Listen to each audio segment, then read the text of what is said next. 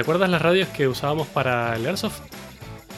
Sí, o sea, dices las. Los, los walkies. Los walkies, claro. Aquí tengo, bueno, aquí lo puedes ver. Te lo estoy mostrando por la cámara, Oh, la gente no lo puede ver, pero aquí lo tengo. ¿Qué pasa? Que el otro día leyendo Twitter he visto una iniciativa de, de radio, de gente de radioaficionados que, claro, como está todo el mundo encerrado y aburrido, han hecho que, que te pongas en el canal número uno del PMR, que es como la banda libre de frecuencias de radio, y para que la gente hable por ahí, como radioaficionados. Entonces he sacado desde el, he sacado del trastero la, la radio y me la he subido aquí. Que bueno, em, ¿te acuerdas que. Yo, es que no sé si te acuerdas, pero justamente por, eh, por donde yo vivía en Madrid, em, había un par de viejecitos que se hablaban por radio. No sé si te acuerdas que te lo comenté alguna vez. A eso Ah, les no, no me acordabas. y eso estará, estará en su mejor momento porque habrá un montón de gente que se habrá unido a la conversación. Recuerdo que eran como un par de vecinos porque hablaban cosas como de la urbanización, pero claro, eh, súper difícil de, saber dónde se encuentran. Entonces era como muy Claro. gracioso. Y en Eh, realidad supuesto, está, está bien. ¿Por qué? Te tendrías que haber unido a la conversación. Sí, claro, o sea, son dos personas, estaban hablando de que, no sé, la- recuerdo que una de las primeras conversaciones eh, era, estaban hablando de, de cuando eh, estaban haciendo café o como alguna comida y, y otra que estaban hablando de la urbanización, porque como muchas veces tenía que cargar la radio y quería, y quería comprobar si estaba, pues la encendía y de repente pues eh, tenía ese modo, no sé si te acuerdas que tiene un modo de, de chequeo de, de señal. Sí, como, como escanear cosas activas. Justo. Y, y recuerdo haberlo utilizado y, y de repente me encontré pues con ese par de señores que estaban ahí con su radio y aburridos y nada. Increíble, Y qué bueno, bueno. Sí, es, es algo muy loco porque los radioaficionados son como, no sé, cuando en la época en la que no había WhatsApp, no había nada, era como un hobby de gente que, que simplemente se sentaba con equipos de radio, que bueno, como todo hobby es caro, y la gente se monta unos equipos de radio espectaculares. Y, y bueno, era lo que se usaba. Incluso los camioneros lo suelen usar mucho porque cuando van en la ruta mucho tiempo aburridos, todos tienen radio y van conversando entre ellos. Así que bueno, es, es una cosa muy antigua y que se está perdiendo lamentablemente un poco, pero es eso, es ponerse a hablar con gente por ahí que no conoces ni sabes dónde está ni nada. Todo por radio. Y Bueno, bueno, como, em, ¿has encontrado uno o no? claro, bueno, como está esta banda de canales libre, hay 10 canales o 16 creo que son en, la frecuencia de 446 MHz. El, el tweet ponía que te pongas en el canal 1, que es como el más estándar. Incluso si te compras unos walkies de mierda en Decathlon o en cualquier lado, vienen en el canal 1 de, PMR, que es la banda libre.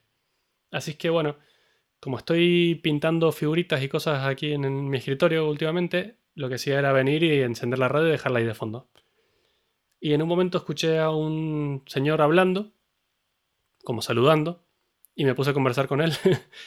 y era un señor que, que estaba en Ciudad Lineal. Yo estoy en Hortaleza. Está, este señor Oh, wow. estará a una buena cantidad de kilómetros. Pero claro, me dijo que él tenía una buena antena montada con un equipo. Él era radioaficionado de verdad, con, con su equipo guay.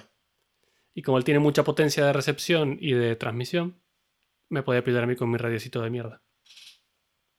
Bueno, oye, tu, tu radio la verdad que no estaba mal. Si no recuerdo, o sea, llega como a 3 kilómetros fácil, ¿no? Eh, Sí, sí, sí, sí, bueno, pero comparado con un equipo de radioaficionados, este Claro. señor me contaba que estaba hablando con gente de 80 kilómetros. ah, vale, está. vale. Que, se- que se está ahí midiendo las pollas. las, radio- las antenas. Y te ganó, y te ganó. Ay, qué Así bueno. es que, bueno, cualquiera que nos escuche y que tenga una, un walkie y esté aburrido en su casa en cuarentena, puede poner la, el, el canal 1 del- de la frecuencia 446 de PMR, que ahora voy a dejar algún link en las notas del episodio, y, y ver si engancha a alguien. A ver si pasa algo. Bueno, por supuesto, siempre nos podéis intentar, intentar comunicar con nosotros a través de arroba sea, en Twitter. Sí, por Twitter puede ser un poco más eficiente, pero tal vez un poco más aburrido también. Sí, eso es cierto. No es tan guay. Em, Vale, me, me ibas a contar algo tú también, creo, ¿no? Oh, sí, sí, sí, sí. Eh, no, nada, yo te iba a contar, he venido aquí a darte mi chapa. He venido A a ver. siempre.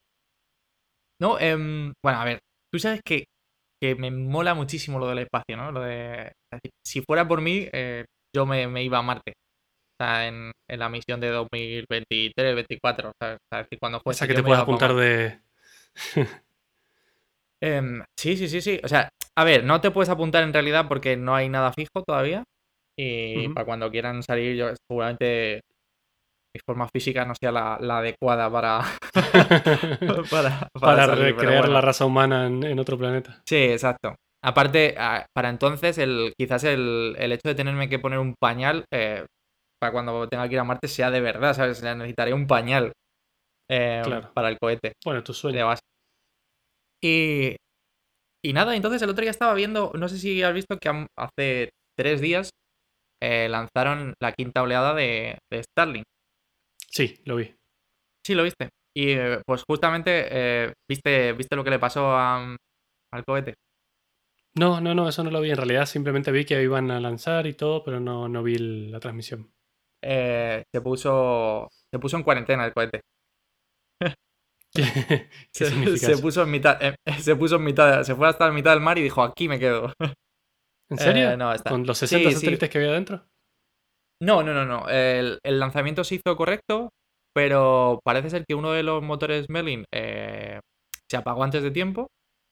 Y obviamente, pues teniendo nueve, eh, y de hecho Elon Musk dijo, la gracia es que tenemos nueve, nueve motores eh, para el Falcon 9, que por eso se llama Falcon claro, 9. de sobra. Y, pero gastaron más combustible de lo debido, obviamente. Y llegaron a órbita perfecto, los pusieron en órbita, pero el cohete Gala que intentó eh, obviamente aterrizar, pues, pues pudo y acabó bueno, en Oh, no lo pueden recuperar. Sí, y a ver, yo sé que tú has visto siempre eh, los lanzamientos de, de SpaceX. Y hay, una, hay una cosa que nunca me había parado a pensar. ¿Has visto en todos los indicadores que te ponen eh, por la pantalla? Sí, ponen, un montón de telemetría, súper interesante. Claro, justo, te ponen, eh, así como cosas más interesantes, te ponen velocidad, altura y como eh, una especie de, diagrama en el que vas viendo como las fases del cohete, ¿no? Claro, como un cronograma.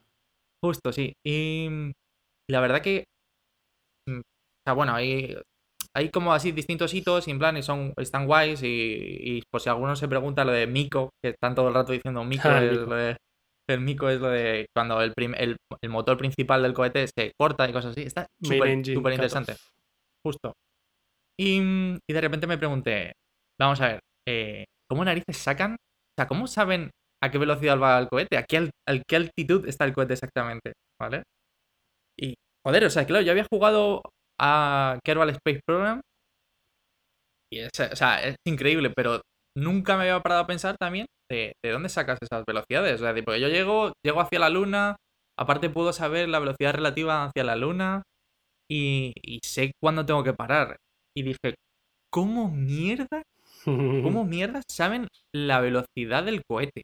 O, la altitud exacta, ¿sabes? Porque aparte no es que te lo marquen en plan, em, bueno, está a, 10,2 kilómetros y no, no, te dicen exactamente los metros de altitud que tiene el cohete, em, eh, la velocidad exacta, Obviamente ya en kilómetros por hora, porque no tiene mucho sentido poner los metros por segundo.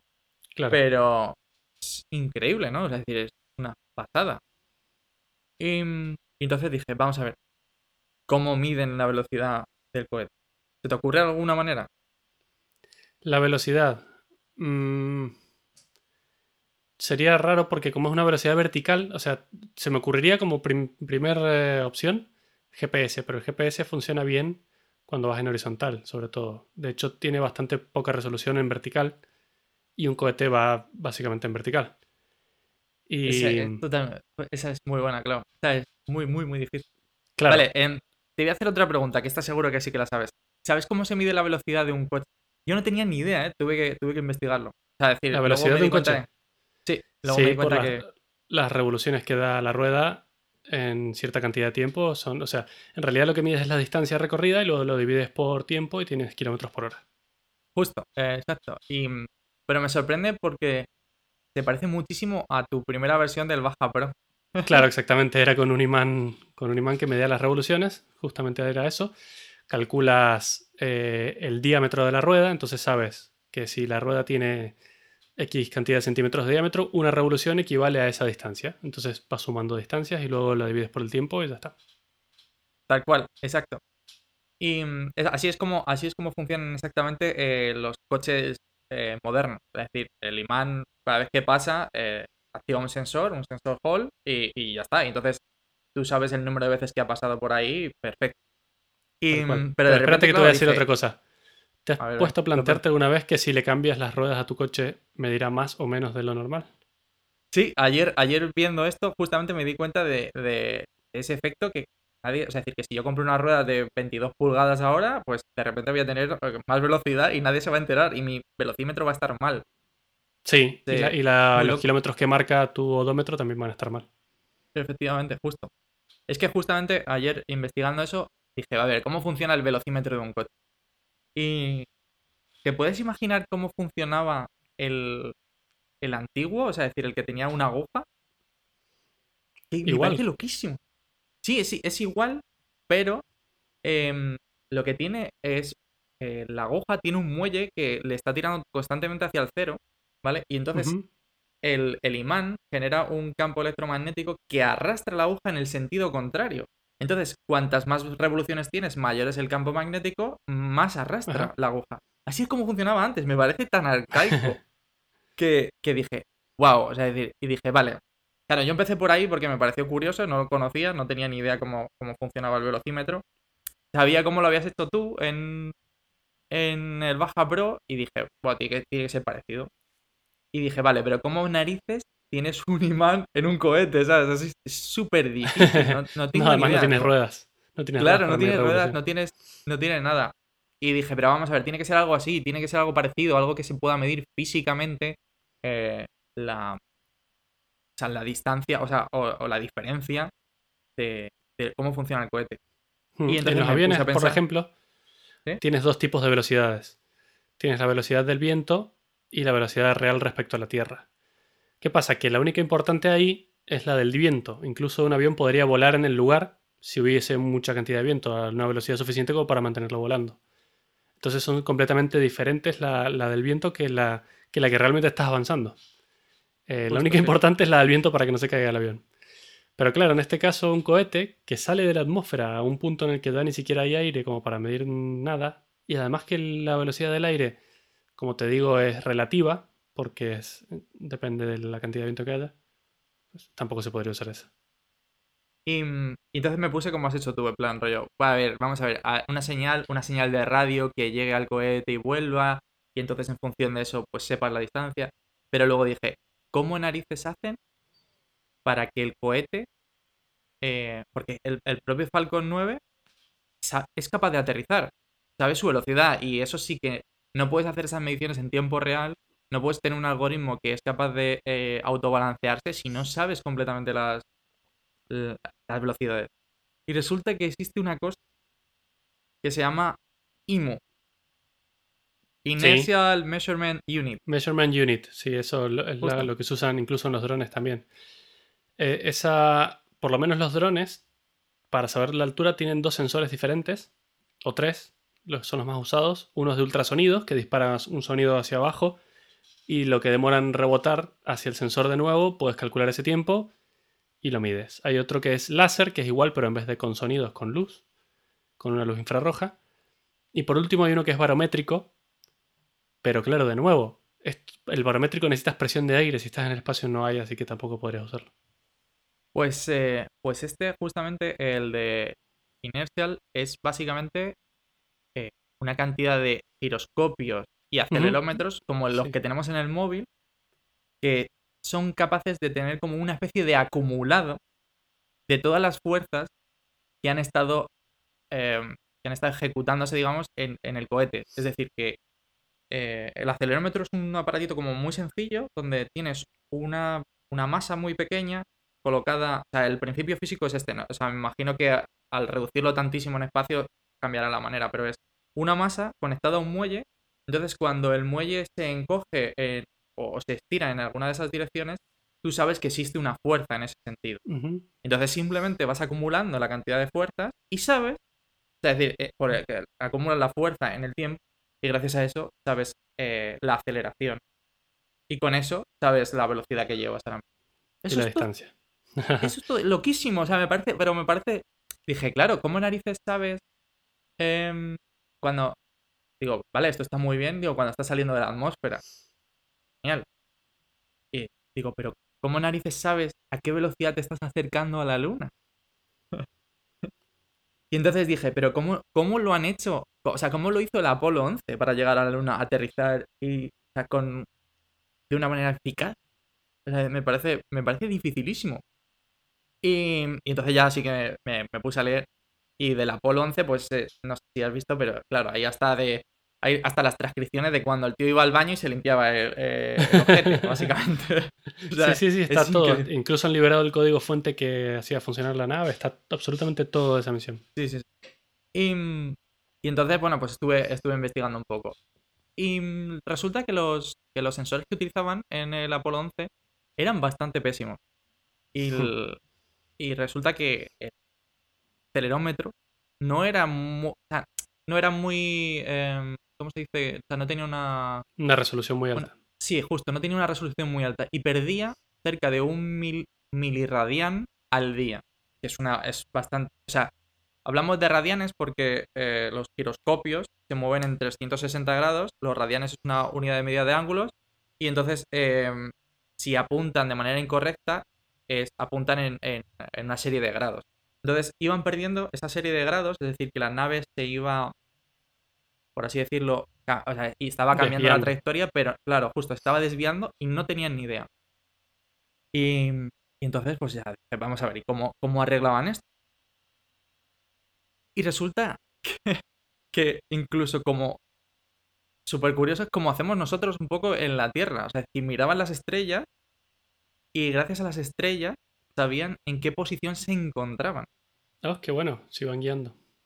Claro, sí. em, es decir, que miraban de, de- de un día para otro, decían aquí está- están estas dos estrellas, entre estas dos estrellas hay cierto ángulo, que es como se mide eh, la distancia en el Horizonte. celeste. Sí, en el, en el cielo, básicamente, cuando tú dices eh, la distancia entre dos estrellas, no se mide en centímetros, obviamente, porque eh, sería muy difícil.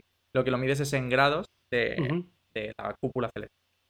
Y entonces medían esa diferencia de grados y decían, vale, perfecto, eh, si es mayor o menor, en función de eso, pues el ordenador les iba dando una serie de cuentas.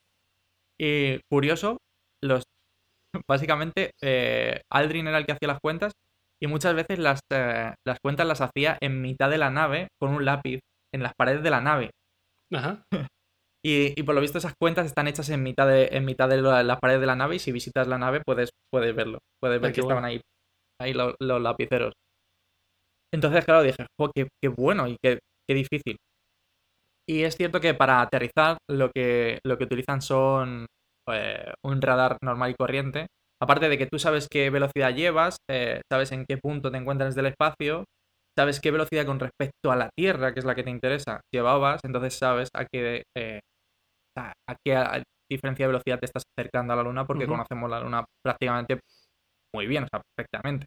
De hecho, sabemos que está en torno a unos 385.000 kilómetros y, y claro, es decir, entonces ellos conocían todos esos datos de primeras y era fácil averiguar a qué velocidad se estaban acercando.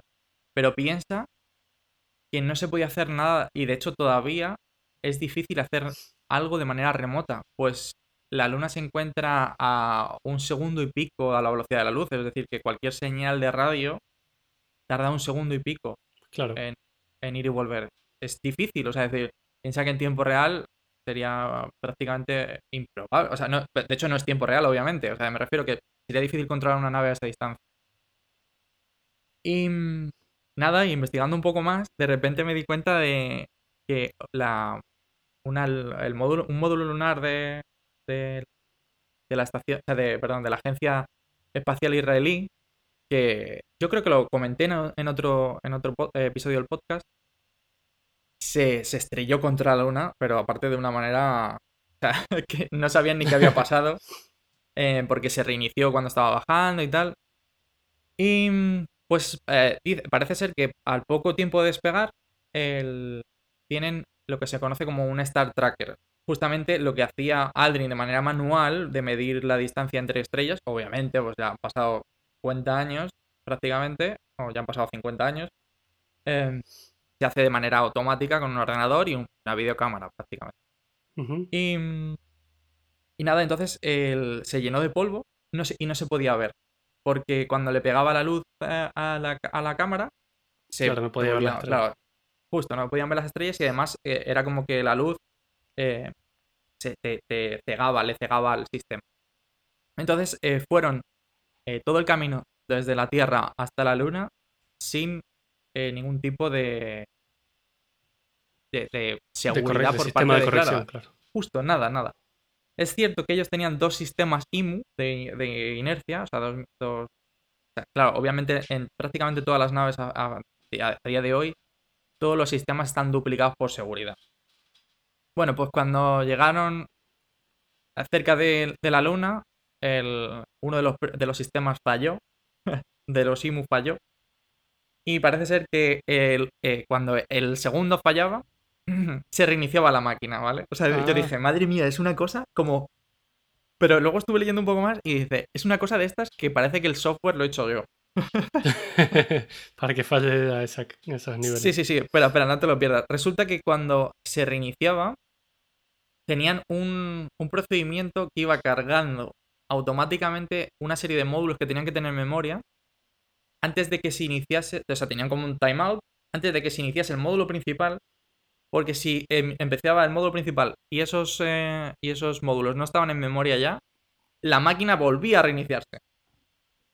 ¿Vale? O, sea, que habrá quedado ahí en un loop para siempre, ¿no?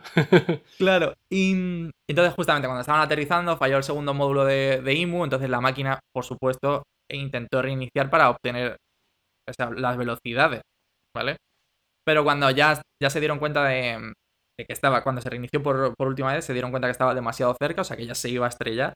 Y aún así, eh, se quedó la máquina, se volvió a reiniciar y las últimas mediciones decía que todavía estaba como a ciento y pico metros por encima de la, de la superficie de la Luna. Pero bueno. ¿En ese módulo iba gente por casualidad? No, no, no, no. no, no era, ah. sí, sí, sí. Todo. Era todo unmanned. Claro. Em, entonces, eh, nada, muy curioso, la verdad, no tenía ni idea de cómo se medía la velocidad ni la posición en el espacio. eh, Claro, tantas veces que he jugado al Kerbal y nunca me había preguntado de cómo sabe la, nave. Claro, la velocidad relativa con respecto a un satélite y tal. Y, bueno, muy curioso, la verdad. Sí, en realidad, ahora que lo dices, eso de, de, la, de calcular distancias y posiciones con la IMU, también se usan drones para cuando se quiere hacer una navegación dentro de un edificio con un dron. Porque cuando no tiene señal de GPS, tienes que de alguna manera saber dónde está el dron en el espacio. Y una es con LIDAR, que es el láser que usan las aspiradoras ahora mismo, o los coches automáticos, y la otra es con la IMU. Y, tú sabes si... O sea, lo único que tienes que saber es desde dónde empiezas. Pero sabiendo desde dónde empiezas, ya sabes qué aceleraciones has tenido y por tanto qué, en qué dirección vas y a qué... O sea, si la, aceleración de tal magnitud se mantiene durante tanto tiempo, porque vas a tal velocidad. Y luego si haces un giro a la derecha, también lo sabrás. Y entonces casi que podrías dibujar un pequeño mapa de, todo el recorrido que has hecho usando solo la IMU. Sí, justo. De, hecho, lo que decían era que a día de hoy el... Bueno, por ejemplo, el, el Mars Science Laboratory, que es el que la nave, la misión que envió el Curiosity, utilizaba la, prácticamente la misma tecnología, obviamente muy mejorada, porque se envió en 2011, eh, de, de, la, de una IMU que del Apolo 11. Es decir, prácticamente la misma. Es decir, obviamente mejorando los sensores. Y, pero ya está, solamente con eso son capaces de, saber en qué posición se encuentra. O sea, no en qué posición miento, sino qué aceleraciones has tenido. Claro. Qué bueno. Me has dado ganas de jugar al Kerbal de nuevo. Y eso que está por salir el 2. Podría, podría salir ahora en la cuarentena, vendría más que bien, creo yo. Em, te tengo una mala noticia, porque ayer, claro, obviamente, buscando todo esto, eh, lo han retrasado. El, estudio que lo, lo creaba eh, tuvo un juego entre medias. Y la posible salida del videojuego se encuentra entre marzo de este año y abril del año que viene. vale, muy bien. Han dejado un final abierto ahí. Sí, justo, sí. Un rango muy, muy, muy grande, la verdad. Una pena. Bueno, habrá que seguir jugando al 1 entonces.